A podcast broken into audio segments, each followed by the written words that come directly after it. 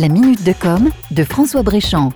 L'application Yuka, je vous en ai parlé maintes fois dans la minute de com. Mais depuis la première chronique sur une petite start-up française qui commençait à se faire remarquer et jusqu'à aujourd'hui, c'est une véritable prise de conscience qui est née dans l'opinion sur la composition des aliments que nous consommons. Alors la petite Yuka est devenue grande. Désormais, 18% de la population française l'utilise pour scanner et analyser la composition de plus de 3 millions de produits alimentaires et cosmétiques par jour. Ainsi, les consommateurs peuvent vérifier le taux de sucre, les graisses et les additifs qu'ils contiennent pour se faire une idée avant de les acheter. Mais comme si cela ne suffisait pas, lorsqu'un produit n'obtient pas une note suffisante, Yuka propose des alternatives avec d'autres produits mieux notés.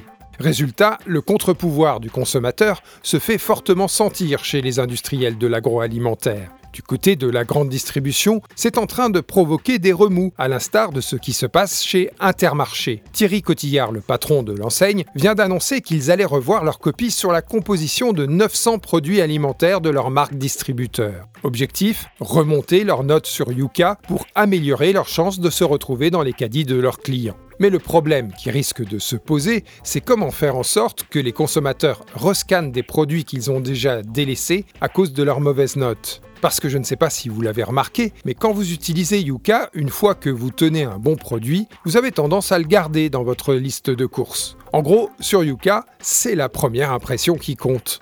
À méditer. C'était la minute de com de François Bréchamp.